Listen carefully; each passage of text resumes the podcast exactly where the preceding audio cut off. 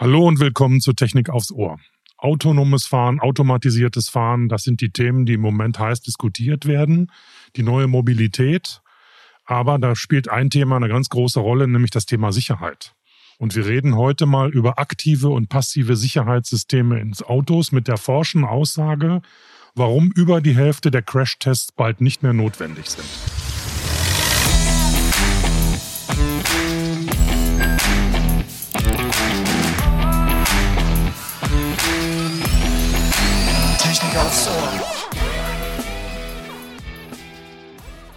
Um diese Frage zu beantworten, haben wir natürlich wieder einen Gast eingeladen, und zwar ist das Frank Kaufmann von Ansys. Er ist dort Senior Manager Automotive und verantwortet alle Automotive-Kunden in Deutschland und Europa. Herzlich willkommen. Hallo, vielen Dank für die Einladung. Wir beginnen direkt mal mit einem Ziel. Und zwar soll es bis 2050 keine Verkehrstoten mehr laut der EU geben. Wie kann das aus Ihrer Sicht erreicht werden? Ja, also die, die Zahl der Verkehrstoten ist in Deutschland von 2018 auf 2019 um circa 6,6 Prozent gesunken. Ja, und tatsächlich lässt sich seit den 70er Jahren hier ein kontinuierlicher Rückgang der Verkehrstoten, der Zahlen der Verkehrstoten beobachten. Und das von mehr als damals 20.000 auf etwas mehr als 3.000 in 2019. Sie sehen also, wir kommen dem Ziel schon Jahr für Jahr ein Stückchen näher. Die Integration von sogenannten passiven und aktiven Sicherheitssystemen hat hierbei eine wesentliche Rolle gespielt, um eben diese Zahlen zu reduzieren. Und es wird auch in Zukunft so sein.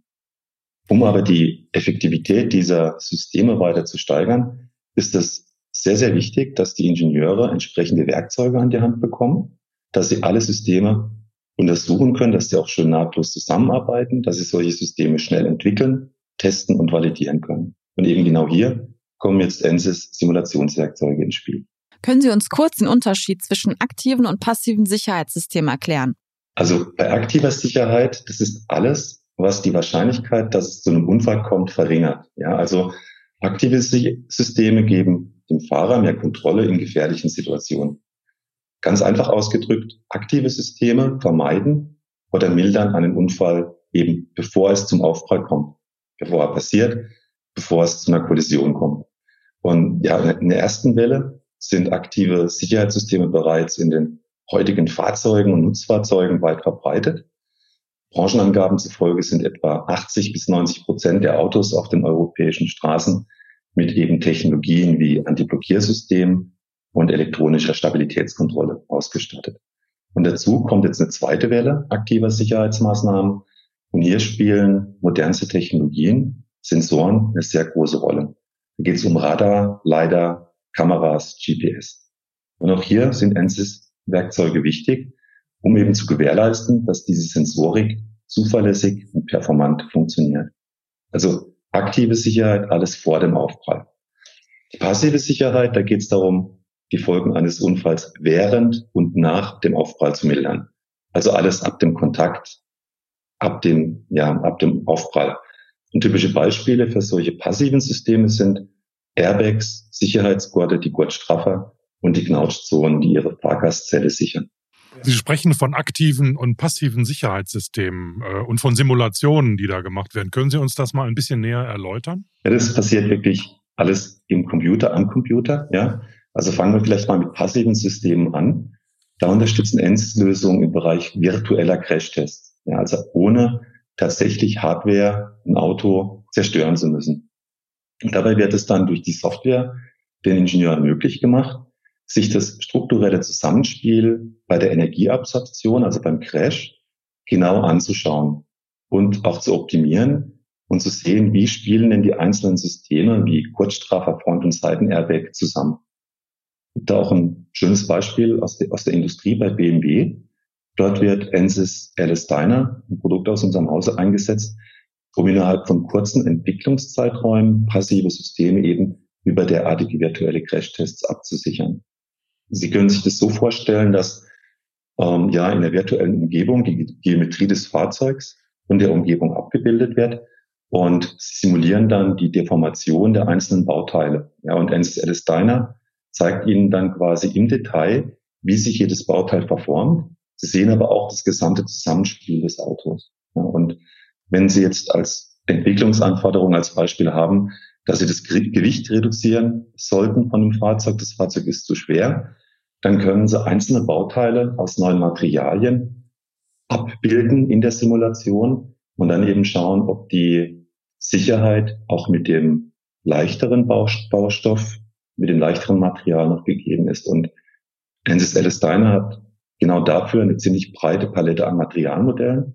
Und das ermöglicht dann tatsächlich virtuell in einer simulativen Umgebung, ohne Hardware zerstören zu müssen, die schnelle Implementierung von ja, jedweden Entwicklungsanforderungen.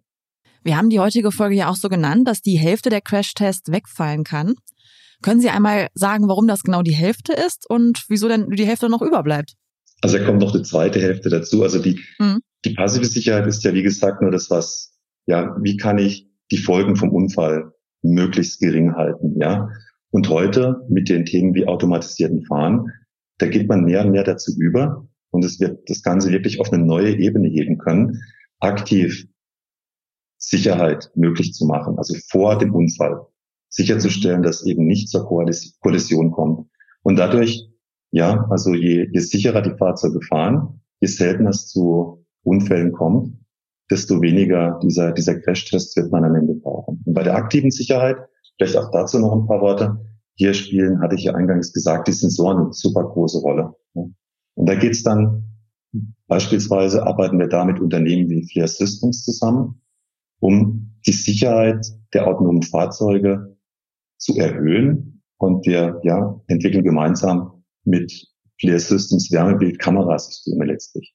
Und dabei geht es dann darum, Fahrzeuge fahren, besser zu erkennen. Und mit der Simulation kann man eben diese, man nennt es Objekterkennung, um einiges erhöhen. Es muss halt jederzeit sichergestellt sein, dass so ein automatisiertes Fahrzeug Objekte eben auch bei Dunkelheit, bei Smog, bei schlechtem Wetter, Schatten und Sonnenanblendung zuverlässig identifizieren kann. Und auch das lässt sich sehr schön eben in virtuellen Umgebungen am Computer, am Bildschirm simulieren. Ich stelle mir das gerade alles so virtuell vor, da klappt das wunderbar und alle Tests laufen super durch. Aber das muss ja auch in der Realität auf der Straße so funktionieren. Haben Sie da ein eigenes Testcenter oder wie kann man sich das jetzt vorstellen, was Sie da genau haben, um das auch auf der Straße wirklich dann sicher rüberzubringen? Ja, also wir arbeiten tatsächlich eng mit der Automobilindustrie zusammen, aber letztlich liefern wir die Werkzeuge, ja, mit denen dann die Automobile ihre Systeme und auch die Zulieferer ihre Systeme besser entwickeln können.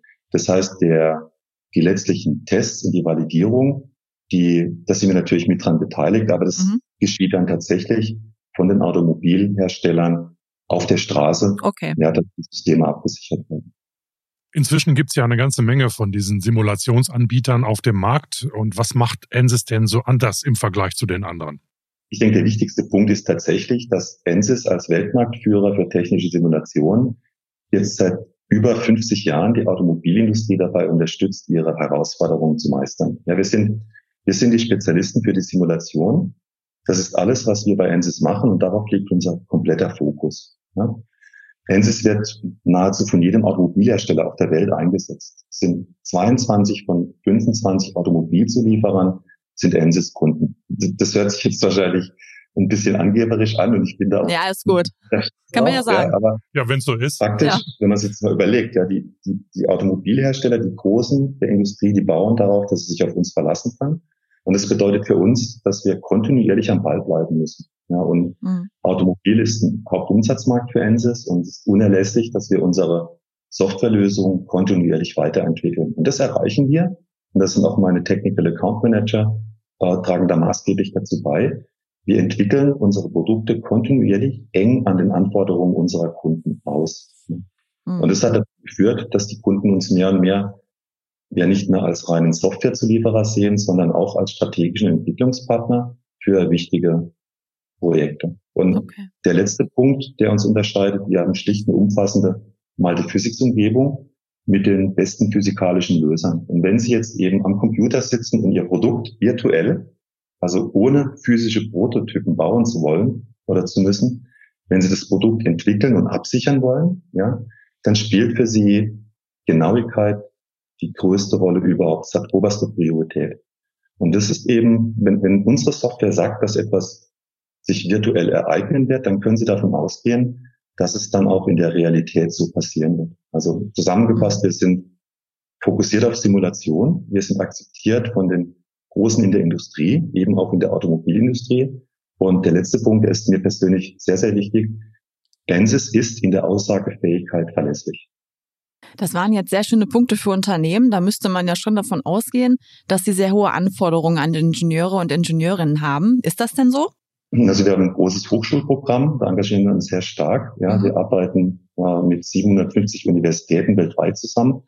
Und äh, tatsächlich, wenn wir Leute einstellen, dann ist es eine Mischung aus Absolventen, aber natürlich auch dann Experten in den jeweiligen Fachgebieten. Mhm. Und es ist auch ganz wichtig, dass wir da eine vernünftige, eine vernünftige Mischung haben. Ja, ich habe, ich bin jetzt seit über 20 Jahren bei ANSYS. Ich bin quasi direkt von der Hochschule zu ANSYS gekommen. Okay. Und äh, ich habe da super viel dazugelernt. Und also Sie müssen sich das auch ein bisschen so vorstellen. Die Software ist und bleibt erklärungsbedürftig. Ja, wir haben ein großes Team, das unsere Kunden am Telefon und auch vor Ort dabei unterstützt. Das heißt, wir haben so eine Dienstleistungsmentalität intern. Wir sind es gewohnt, Rätsel für andere zu lösen, andere dabei zu unterstützen, erfolgreich zu sein. Und das ist auch ein Teil Firmenkultur. Also ich habe das bei Ensys noch nie erlebt, ja, dass wenn ich eine Frage hatte, wenn ich Hilfe gebraucht habe, die Kollegen helfen da weiter. Ja, also auch ein super Umfeld für, für Absolventen tatsächlich. Ja, wenn man das so hört, dann sind das ja alles wirklich hochqualifizierte Leute. Und äh, wenn sie neue brauchen oder neue Leute suchen, äh, müssen das alles äh, Informatiker sein oder suchen sie auch Leute aus dem Bereich Maschinenbau oder aus dem Bereich Elektrotechnik? Das ist eine bunte Mischung, ja. Also aber der Schwerpunkt ist nach wie vor ähm, Ingenieurswissenschaften. Also ich habe allgemeinen Maschinenbau äh, studiert damals und das ist auch heute noch so Elektrotechnik, ja. Ähm, aber natürlich auch Softwareingenieure weil es natürlich dann äh, letztendlich auch eine große Rolle spielt. Aber das geht alles, was mit äh, Informatik, Software, Physik und Ingenieurwesen zu tun hat, bis hin zu Mathematikern, ja, die können in der Regel auch sehr gut programmieren. Das ist wirklich querbeet. Mhm. Anschlussfrage dazu. Wir diskutieren ja im Moment auch hier in Deutschland sehr stark darüber, ob diese Studiengänge marktgerecht sind oder nicht mehr sind, insbesondere vor dem Hintergrund dieser Digitalisierung, die überall stattfindet. Können Sie was dazu sagen, ob die Leute mit dem richtigen Ausbildungsniveau zu Ihnen dann nach dem Studium kommen oder müssen die bei Ihnen noch ordentlich, ja, ich sag mal, nachgeschult werden? Ich finde es sehr wichtig und das war auch bei mir, das war mein Vorteil. Also ich habe an der Hochschule in Karlsruhe äh, studiert und ich habe da für Maschinenbau hervorragende Grundlagen vermittelt bekommen, ja. Und letztlich, Ensis, wir arbeiten im Umfeld mit Ingenieuren zusammen. Und äh, da in den Grundlagen sicher zu sein, das ist, würde ich sagen, ganz, ganz wichtig. Natürlich spielen Dinge wie, dass man, dass man programmieren kann, dass man sich mit Software auseinandersetzt, Embedded Software, da gibt es tatsächlich einen Wandel in der Industrie, ja. Aber natürlich die, die Grundlagen letztlich, was wir machen bei ANSYS, ja, das hat dann doch wieder mit Strömungsmechanik, mit Strukturmechanik, mit Elektromechanik zu tun. Und da in den Grundlagen sicher zu sein und dieses Wissen dann auf die, ja, auf die Realität anzuwenden, das hat nach wie vor einen großen Schwerpunkt. Und wenn Sie jetzt sich Bereiche anschauen wie Elektrifizierung, automatisiertes Fahren, dann sind es schon Dinge, wo man an den Hochschulen auch heute schon, würde ich sagen, sehr viel, sehr viel lernen kann. Ich würde einfach jetzt mal gerne generell auf die Branche zu sprechen kommen. Also die Automobilbranche hat ja mit zahlreichen Herausforderungen aktuell zu kämpfen. Das liegt jetzt nicht nur an der Corona-Pandemie, ähm, vor allem Elektromobilität, ne? also Reichweite von, von Elektroautos und die Batterieherstellung und Entsorgung und so weiter. Es gibt wirklich zahlreiche Baustellen. Was sind denn so für Sie die Perspektiven der Branche? Ja, also es natürlich in der Tat sind extrem aufregende Zeiten aktuell. Es ging auch schon ein bisschen vor Corona los, ja. Aber wir bei Ensis beobachten, dass die Unternehmen trotz eben der schwierigen Zeiten in der Branche nicht aufhören, in Forschung und Entwicklung zu investieren. Und es ist nun mal so die Simulation, das ist ein integraler Bestandteil der heutigen Forschung und Entwicklung. Wenn Sie so wollen, eine Art Superpower, eine Superkraft, mit der unsere Kunden sowohl die erforderlichen Umsatzziele erreichen können, als auch erheblich Kosteneinsparungen realisieren kann. Und die meisten unserer Kunden sind sich, Kunden sind sich der Situation bewusst, dass eben jetzt nicht die Zeit ist, gerade bei Innovationen den Fuß vom Gas zu nehmen. Und Sie haben es angesprochen, ja. Also die großen Megatrends sind aktuell Elektrifizierung und automatisiertes mhm. Fahren und alle Automobilbauer investieren da. Beim autonomen Fahren kann man jetzt ja nicht davon sprechen, dass es schon einen Durchbruch gibt. Inwieweit kann denn ANSYS mit seinen Lösungen helfen? Da gibt es viele, viele Möglichkeiten, wo wir helfen können, ja. Ähm, die Akzeptanz von den, von den Fahrzeugen, das wird sich, mhm. wird maßgeblich, würde ich sagen, durch drei Faktoren beeinflusst. Das ist einerseits die Gesetzgebung, die muss den Rahmen schaffen, wann, wie, wo Fahrzeuge autonom bewegt werden dürfen. Ja, und das, der zweite wichtige Punkt ist, das Vertrauen in die Technologie muss da sein. Absolut. Das heißt, die Menschen müssen sich dem Auto anvertrauen wollen. Und der, ja, der dritte Punkt, und da spielen wir dann sehr stark rein, die Technologie selbst, die muss verfügbar sein und die muss sicher sein. Mhm. Ja. Und dabei unterstützen wir eben die Unternehmen, das, solche Systeme zu entwickeln, zu testen und zu validieren. Mhm. Und es geht dann von der Software- und Algorithmenentwicklung über die Analyse der funktionalen Sicherheit bis hin zur Optimierung der Sensorgenauigkeit. Und da spielt ANSYS eine sehr große Rolle. Und eins ist klar letztlich, also Sie können keine autonome Technologie einsetzen, ohne vorab zu beweisen, dass sie sicher funktionieren wird. Und mhm. der einzige Weg, das zu erreichen, besteht darin, ein Testfahrzeug, ein Prototyp zig Millionen, Milliarden Kilometer unfallfrei zu fahren. Und die Simulation ist schlicht der einzige Weg, das in begrenzter Zeit zu, zu erreichen. Wie und ja, vielleicht nochmal zu Ihrer Frage zurück. Äh, wird es möglich sein? Ich bin, bin sicher, dass es möglich sein wird. Mhm. Ähm, die Frage ist, wie vollumfänglich das sein wird. Ja, werden wir erstmal nur äh, in bestimmten Bereichen in der Stadt fahren dürfen? Ähm, ja, das, ich denke, das ist eher der Punkt. Wo wird man in welchem Umfang autonome Technologie einsetzen? Aber auf dem Weg dorthin und das ist ja auch ein wichtiger Punkt. Also ich genieße die ganze Fahrsensorik in meinem Auto, ja, der Bremsassistent, wenn ich mhm. lange Strecken zurücklege. Ich habe mir das angewöhnt. Ich telefoniere dann auch sehr viel. Ähm, wenn ich telefoniere, wird der Tempomat eingeschaltet. Der regelt dann die Entfernung zu meinem Vordermann, bremst und beschleunigt kontinuierlich. Und ich kann, ja, ich bin, ich nehme am Verkehr teil, konzentriere mich noch auf die Straße, aber die Arbeit wird mir abgenommen. Und auf dem Weg zur Autonomie werden wir die, das automatisierte Fahren, also die ganzen Fahrassistenzsysteme auf, nächste, auf das nächste Level heben. Und es geht dann, das spielt natürlich dann in die erste Frage, die Sie gestellt hatten, sehr stark damit rein, dass wir die Zahl der Verkehrstoten reduzieren können. Es fahren wir jetzt sicherer auf dem Weg zur Autonomie. Und ich denke, das ist für mich zumindest der wesentliche Aspekt bei dem Ganzen.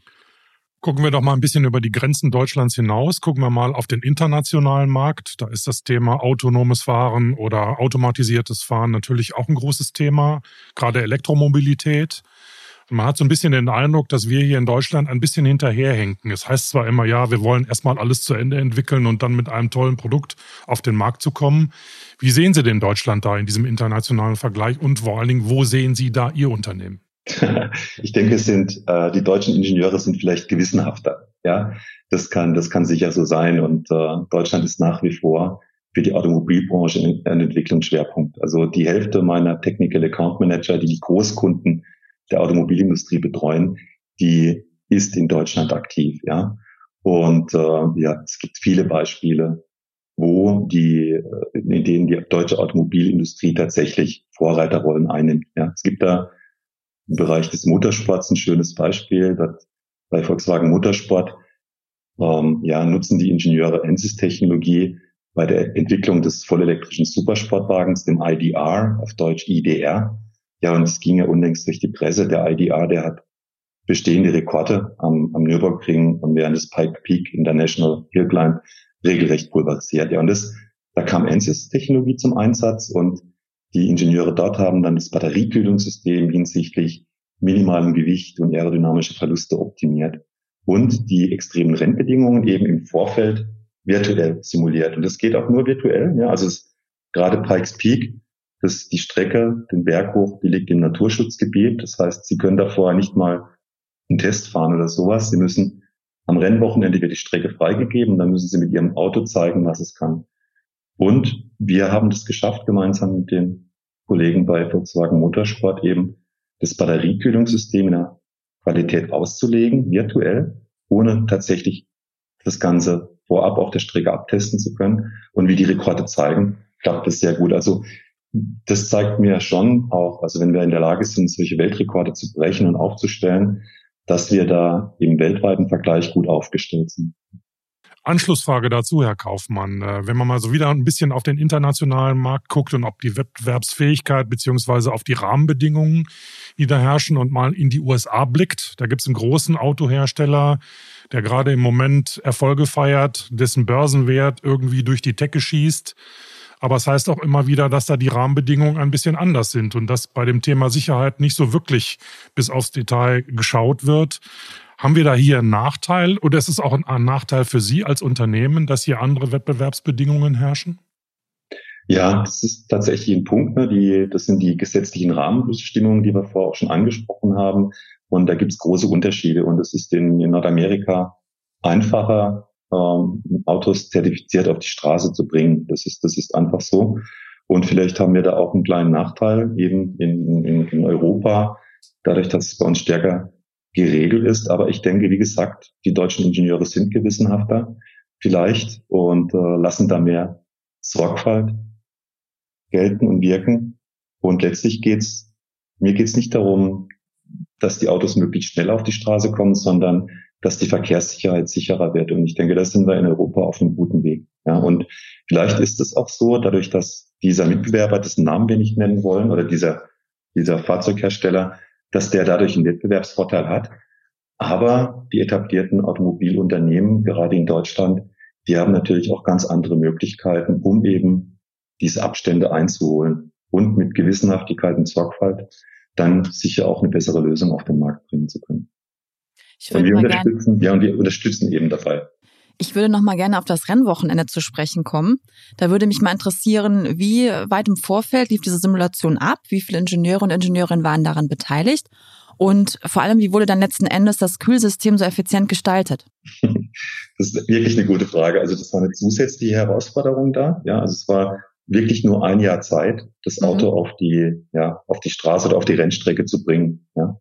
Und äh, im Motorsport sind die Teams eher klein. Ja. Mhm. Und es ist aber auch für uns eine, eine super Gelegenheit, eben da nicht, also wenn Sie jetzt mit einem großen Konzern zusammenarbeiten und so einen elektrischen Antrieb äh, optimieren wollen, dann sind zum Teil die Abteilungen, die für die einzelnen Komponenten zuständig sind, über ganz Deutschland verteilt. Ja, Im Motorsport sind es kleine Teams, zwei, drei Leute, zwei, drei Experten.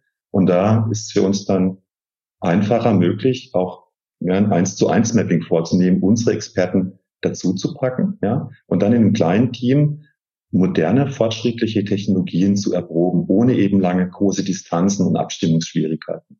Und das ist, das ist der Grund, warum wir uns da in dem Bereich Motorsport auch so stark engagieren. Das ist für uns eine Möglichkeit, da muss es schnell gehen, da geht es um Performance, da zählen Prozente, ja, da können wir uns messen, aber auch sehr schnell ähm, industrierelevante Erfahrungen sammeln. Und die Teams sind dann also an dem Batteriebeispiel haben vielleicht vier Leute gearbeitet, ja. Die ah, Hälfte ah, hätte ich mir gedacht. Simulation, die Hälfte bei Volkswagen und mhm. die andere Hälfte eben bei uns. Ah, okay. Es gibt ja noch weitere Beispiele.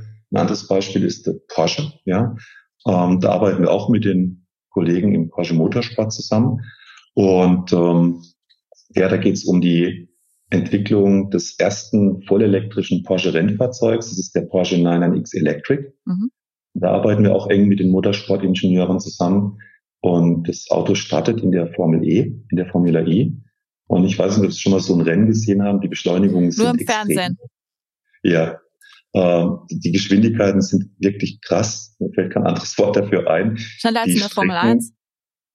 Das ist wie Formel 1, ja. Nur okay. eben die Rennen finden in den Zentren von Großstädten statt, ja. Und es fordert den Antrieb das äh, Porsche 9X Electric massiv. Und da sind wir von NSys mittendrin, Ach, gemeinsam mit den Ingenieuren von Porsche Motorsport arbeiten wir daran, die Energieeffizienz des Motors zu erhöhen. Ja, und das, das sind die Dinge, die Spaß machen. Wir reden die ganze Zeit über äh, Simulationstechniken für die Automobilbranche. Profitieren denn andere Branchen äh, auch von den Entwicklungen, die bei Ihnen stattfinden? Oder sind Sie eigentlich auch nur auf Automobilbranche spezialisiert oder auch woanders tätig? Also es geht tatsächlich über, über alle Industriebereiche, eigentlich überall, wo Physik eine Rolle spielt. Ne? Also wir haben mehr als 45.000 Kunden aus, weltweit aus den verschiedensten Industriesegmenten. Die Automobil, Luft- und Raumfahrt, Verteidigung, Hightech, Energie, Oil and Gas, Healthcare. Das geht wirklich, wirklich querbeet, ja. Und die, die Bandbreite, wie viel Zeit haben wir noch? Die Bandbreite aufzuzählen, das führt jetzt echt den Rahmen. Alle Zeit der Welt. Alle Zeit der Welt. Wir können schneiden also und kürzen. Das geht wirklich von 3D-Design über Strömungsmechanik, Strukturmechanik, Elektromechanik bis hin zu Embedded Software, Materialdatenmanagement, Optik, Halbleiterentwicklung, Systems Engineering, additive Fertigung, also 3D-Druck. Das, ähm, ja, also wir sind die Spezialisten für umfassende, tiefgreifende, multiphysikalische Anforderungen. Und das, dafür haben wir eine tolle Simulationsplattform. Vielleicht einfach mal ein bildhaften Beispiel genannt. Also wenn Sie, wenn Sie morgens Ihr Smartphone in die Hand nehmen, ja, dann ist die Wahrscheinlichkeit extrem groß, dass als Beispiel die Antennen, die elektromagnetische Verträglichkeit, das Power Management, der Chip, das Display und so weiter, dass das mit ENSYS ausgelegt wurde und optimiert. Ja. Und wenn Ihnen das Handy dann, wenn Sie es unabsichtlich aus der Hand legen, also das Smartphone fallen lassen, dann ist das vielleicht gar nicht so schlimm, weil eben während der Entwicklung mit ENSYS viele sogenannte Drop-Tests in der virtuellen Umgebung durchgeführt wurden, so dass abgesichert wurde, dass wenn es mal runterfällt, nicht gleich ein großer Schaden entsteht. Frage dazu, Herr Kaufmann. Wann wird es denn soweit sein, dass ich mich morgens in mein Auto setze, mit meinem Bordcomputer spreche und dem sage, fahr mich in die Zentrale von Ensis und wenn wir da sind, dann weck mich bitte? das wird, das wird noch eine Weile dauern. Ja, kommt darauf an, wie die Fahrstrecke aussieht, weil das ist meiner Meinung nach der wesentliche Punkt. Also wo, in welchen Bereichen wird äh, autonomes Fahren freigegeben sein. Aber ich denke, in zehn Jahren, das ist meine persönliche, meine persönliche Meinung, in zehn Jahren werden wir das schon sehr, sehr flächendeckend sehen.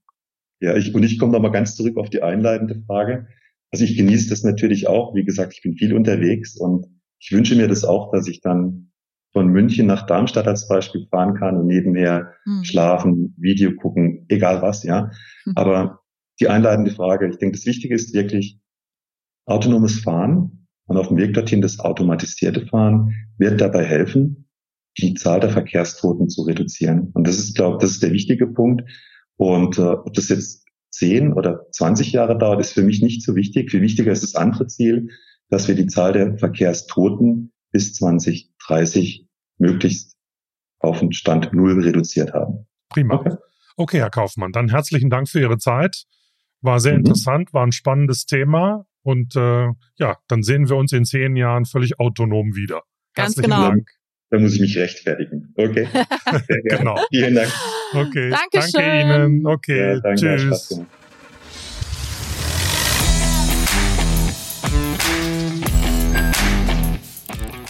Wer jetzt noch mehr zu Ansys erfahren möchte, kann gerne in die Shownotes gucken. Dort haben wir auch noch viele weitere Links für euch reingepackt, wie immer natürlich. Und auf der vdi.de Seite gibt es super viele Informationen rund um das autonome Fahren. Schaut auch gerne auf ingenieur.de vorbei. Und ja, ihr habt da bestimmt nochmal eine schöne Auswahl an Artikeln. Ja, oder wenn ihr Themenvorschläge habt oder uns ein Feedback geben wollt, dann könnt ihr das natürlich super gerne machen über podcast.vdi.de. Kennt ihr einen schon unseren neuen Podcast Druckwelle von Ingenieur.de? Wie Herr Kaufmann in der heutigen Folge erzählt hat, Simulationslösungen kommen auch in der additiven Fertigung vor. Diese und viele weitere Themen zum 3D-Druck erzählt euch Stefan Asche, Redakteur bei den VDI Nachrichten, ab sofort als euer Host bei diesem neuen Podcast. Viel Spaß beim Hören.